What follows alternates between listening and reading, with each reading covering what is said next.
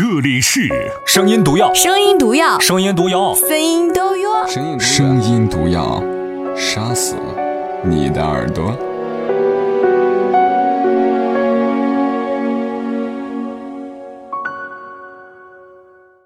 晚上好，各位亲爱的陌生人，我是马老师。今天晚上又和大家分享故事了。从今天开始，我们的每期节目绝对不会超过二十五分钟，睡前让你安安心心的读篇故事，就这么简单。今天的这篇文字来自我们的微信好友叫做思琪的朋友推送过来的。你活得光鲜亮丽，父母却在低声下气。之所以选择这篇文字，是我觉得，呃，今年过完年的时候。突然之间觉得父母都老了，而我们能够为父母做的还挺少的。今天就和大家分享这篇文字，嗯，希望我不要吐槽。好了，接下来花点时间和大家一起来分享这篇《你活得光鲜亮丽，父母却在低声下气》，作者叫做入江之鲸。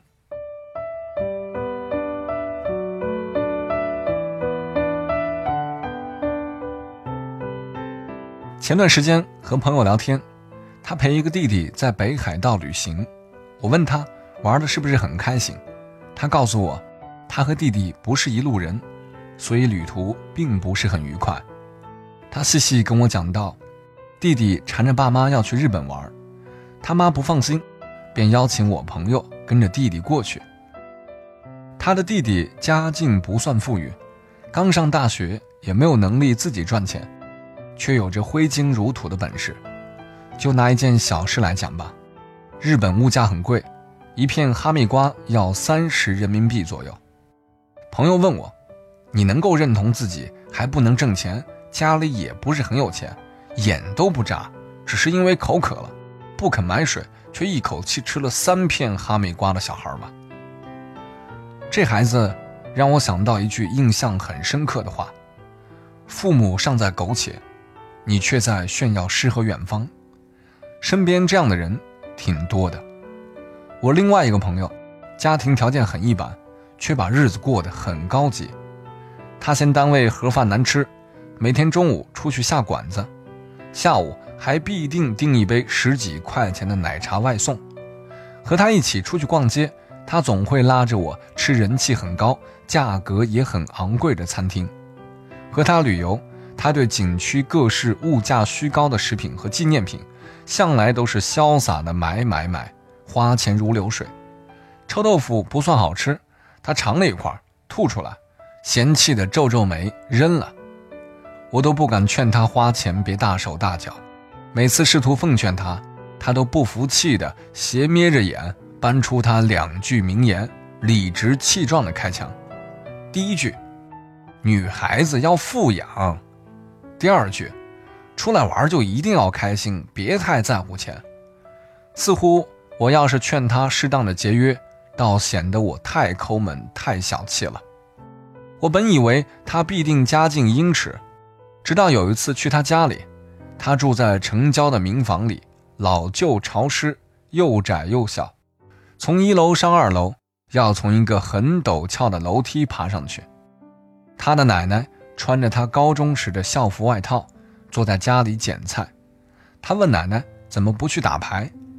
老人家说道：“这两天输了几十块钱，今天不高兴去了。”我借用他们家卫生间，奶奶不忘嘱咐我，要用同里程的洗过拖把的水冲，别按按钮，水一冲哗啦啦的浪费钱。正是这样节俭的老人。却把自己靠卖菜一块一块攒来的积蓄尽数交给孙女，任由孙女挥霍。中午，他和爸妈一起吃饭，他爸表态，不指望他赚钱养家，他赚的那点工资给自己吃穿用度就好了。后来，那位朋友约我假期一起去旅游，向我提起冬天上下班很冷，他准备买车，家里人也同意给他买。听到这些，我都只能笑笑，不知道回应些什么。有句笑话这样说：“我视金钱如粪土，爸妈视我如化粪池。”我们这一代人，不少人如此。前段时间网上讨论孩子究竟该穷养还是富养，提倡富养的人问：“男孩要穷养，你孩子跟你多大仇啊？”我也想问问那些拿着父母的血汗钱挥霍无度的子女：“孩子要富养，你爸妈欠你多少钱呢？”我认识一个男生，他从上大学后到工作前的所有花销，都是向父母打的欠条，偶尔出去旅游玩的钱，也是靠自己兼职打工来的。打工后，他也就从每个月的工资里抽笔钱，一笔一笔的偿还给父母。孩子成年后，父母已经没有抚养义务，压根儿不必探讨穷养富养的话题。可现实情况是，不少人结了婚，还让爸妈背房贷。如果你和我一样出生于平凡的家庭，那么你应该很清楚，父母挣来的每一分钱都很不容易。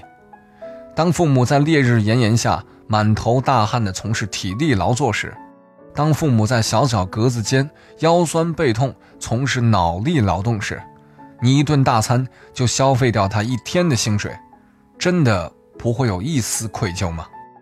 当父母被领导大呼小叫的时候，当父母被客户呼来喝去的时候，你却在呼朋引伴、潇洒度日，真的不会于心不忍吗？当你用 iPhone、iPad 把自己全副武装的时候，父母却连买个十块钱一百兆的流量包都要思绪很久，最后还舍不得买。当你穿着一身说得出名字的名牌，一双鞋就要几千块的时候，父母却在穿着被你淘汰的旧鞋。他们不懂你说的品牌，你还嘲笑他们落伍。当你觉得你的知识、素养、视野都远超父母，因此嫌弃父母没见过世面的时候，有没有想过，其实正是父母托举着你到了更高的地方，你才有机会看到更大的世界。你活得青春无敌，你过得光鲜亮丽，却看不见你身后默默供养着你的父母，为了让你过得上更好的生活，还在向这个世界低声下气。别在缺钱的时候才想起父母，他们不是 ATM。他们胸膛上有温度，他们心跳里有感情。爸妈爱我们，爱的不容易。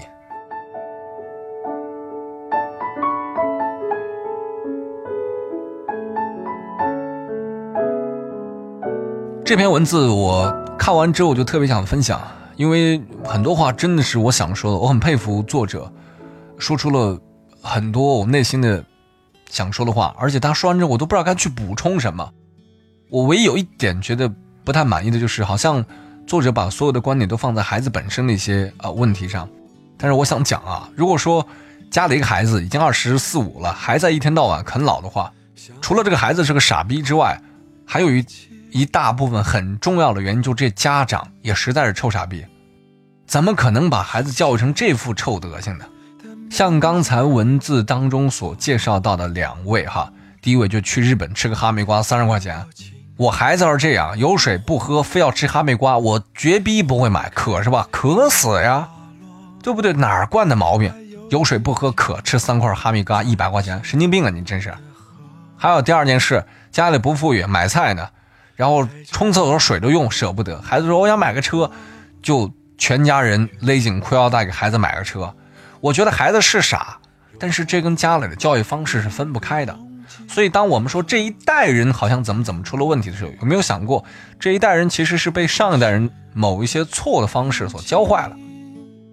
今天其实这篇故事不是要怪怪谁哈，我只是想通过这篇故事，呃，明白一个所谓的心灵鸡汤的道理。我们要体恤父母，他们不容易，不要再做这些傻叉的事了。也同时要给那些父母们提个醒。不要把你的孩子惯成这副德行，还说哎呀，孩子不懂事，不不懂事的是你，孩子是被你惯坏的。不过让我们感到庆幸的是，我们身边这样的年轻人，以我为例哈，我觉得我身边这样的年轻人相对来说还比较少，不是那种特别喜欢作的、特别糟的、特别糟践钱的那种，还相对少一点。教育才是解决家庭孩子的一切问题的根本。好了，今晚的内容就到这里，晚安，各位亲爱的陌生人。节目之外可以关注我的微信公众账号“声音礼物”，就这么简单。明晚二十二点三十我们再会吧，晚安。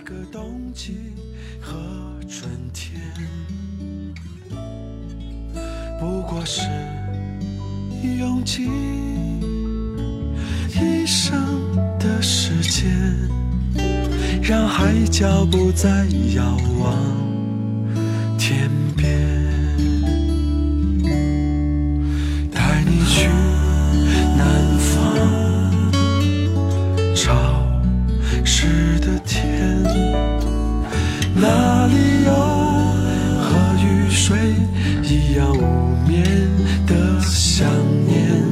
带你去北方，牵着你的手，手心的温度再不会散去，季节怎会变得冷？带你去南方潮湿的天，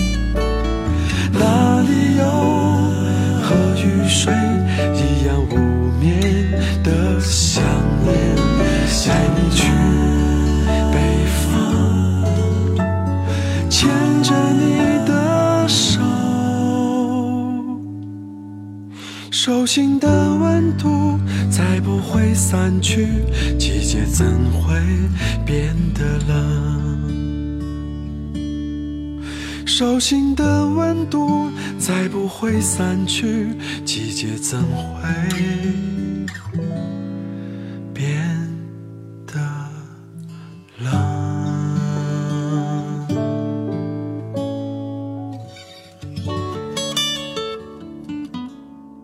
本节目没有广告商冠名，但没有广告的节目会被人笑话，所以我们自己打广告，你知道吗？